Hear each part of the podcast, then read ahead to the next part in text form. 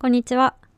えっ、と、今日は、志の輔落語を見に行ったので、その時の話をしようかなというふうに思っています。えっ、と、落語はたまにあの好きで見に行くんですけど、と今日行ったのは、毎年、毎年っていうか、まあちょっとコロナで去年はなかったんですけど、毎年パルコ劇場で行われている立川志の輔さんという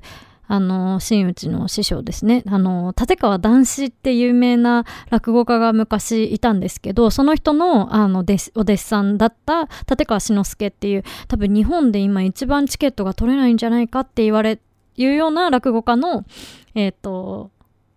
あの、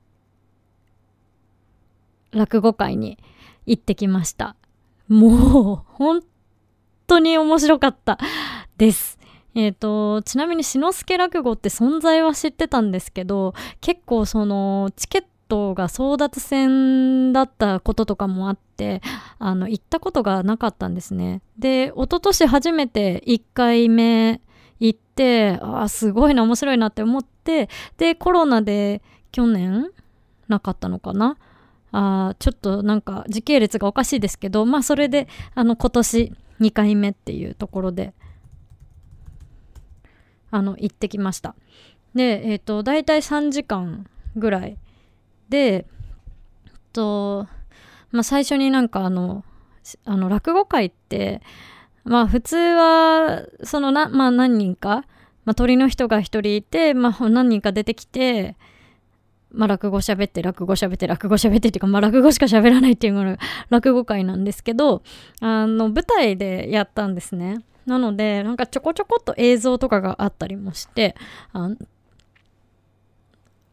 あの、ただただ落語じゃない、なんかエンターテインメントみたいなところで 楽しかったです。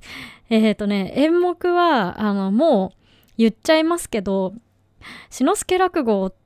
て、あの、全部新作落語だったんですね。まあ、志の輔落語がそうなのかわかんないけど、確か前回も全部新作だったと思います。でまず落語をあんまりあの知らない人に簡単に説明するとあの落語にはその江戸時代江戸からなんていうのまあ結構昔作られてあの今の落語家たちが繰り返し喋る古典落語って呼ばれる演目があって、まあ、例えば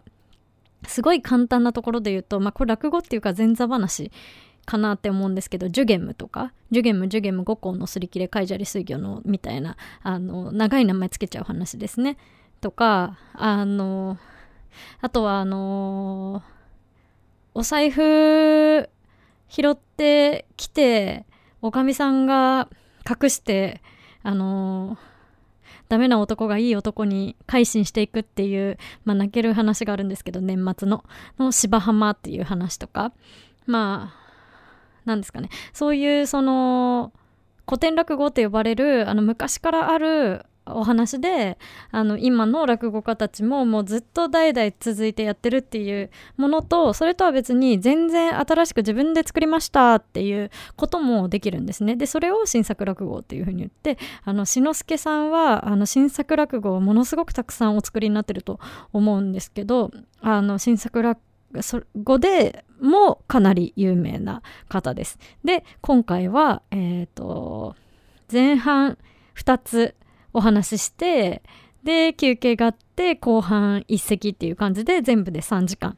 多分ね、時間にしたら、え、ー、と、1つ目が15分くらい。で、2つ目がまあ40分ぐらい。で、休憩やって、最後のは1時間以上かな。1時間ちょっとぐらいあったんじゃないかなっていうふうに体感では思います。演目1個目はハンドタオルっていう演目でもうこれ私の私生活と もう男女逆にしたら同じじゃんっていう感じなんですけどなんかあの奥さんがねあの買い物に行ったんですよスーパーに。であの2400何十円高だったんですよねそのお買い物が。で、レジの前に、あの、3000円ご購入の方にハンドタオルを1枚プレゼントっていうのがあって、で、だからその3000円にするためにシュークリームを 何個も何個も買って、まあ、レジの隣にあったシュークリームでね金額合わせて3000円にしてハンドタオルもらったんだっていうところでなんかそもそも3000円になんてする必要なかったじゃないかみたいなそのいやでも3000円にしなかったらハンドタオルがもらえなかったじゃないみたいな、ね、シュークリームお前ダイエットっていうのにシュークリーム買う必要なかったじゃない。でも3000円まであとちょっとだったのよみたいな。そういうあの面白いねあの掛け合いがありました。これすごく日常であるあるなんだろうなってあるあるだなというふうに思ったんですけど。まああのという話。でもう一個はねあの小さな商店街あ志の輔さんってね商店街で育ったみたいなことを枕でおっしゃってたんですけどあの調べたら富山出身らしいですね。富山にもその栄えてる商店街っていうのがあるんでしょうかね。であの2つ目の話は、まあ、そんな商店街の話で商店街のお正月でねあの福引きっていうかそのガラガラあの抽選であのガラガラガラってあのハンドル回してあのポトンって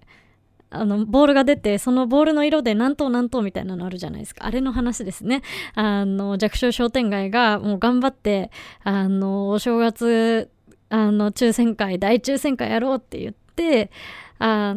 の、豪華商品をつけたら、玉が、たくさん入ってて、みたいな、その、すいませんね。だいぶネタバレなんですけど、っていう感じの、あの、話ですと。で3つ目でこれがねすごく良かったのが、まあ、最後の話なんですけど最後の話の「大河への道」っていうあの話で伊能忠敬っていう歴史上の人物がいてあの伊能忠敬って江戸時代に日本で初めて全国地図日本地図を作った人でもう10年かけて日本中をね歩いて回ってあの精巧な地図を作ったっていう人で千葉県の佐原市今は香取市になってるそうなんですけどの佐原市に伊能忠敬記念館っていうのがあるみたいで、まあ、そこに行ったことをきっかけにご縁ができたのか、まあ、そこから伊能忠敬の、えっ、ー、と大河ドラマをね伊能忠敬主演で作りたいっていうその香取市のあの観まあ、広報の人っていうのかな観光協会の人っていうかあのその市役所の人ね市役所の人があのあでもないこうでもないって奮闘するっていう話の中でその伊能忠敬の時代のある名場面あるある場面を落語に風にして喋ったりとかあとはその現代の市役所でのあの滑稽な様子とかを落語にして喋ったりとかそれとは別にあのちゃんと伊能忠敬の説明も私たちに分かりやすくしてもらう。まるでね講談を聞いているかのような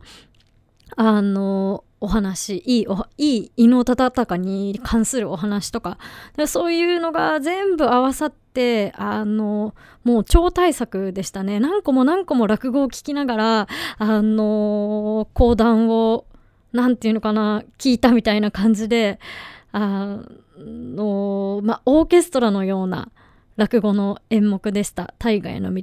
でこの「大河への道」っていうのがあの今年中井貴一さん主演でドラマ化するみたいドラマ化じゃない映画化されるみたいで、まあ、最後その話もちょっとあったのであのちょっとね機会があれば千葉県香取市の伊能忠敬の記念館とに行ってそれから映画見たいなというふうに思ってました。あのたまにたまにっていうかまあ結構ハマハマる時はすごく聞くんですけどたまに落語聞くとやっぱ日本の伝統芸能落語面白いなっていうふうに思いますはい今日はしのすけ落語のお話でした。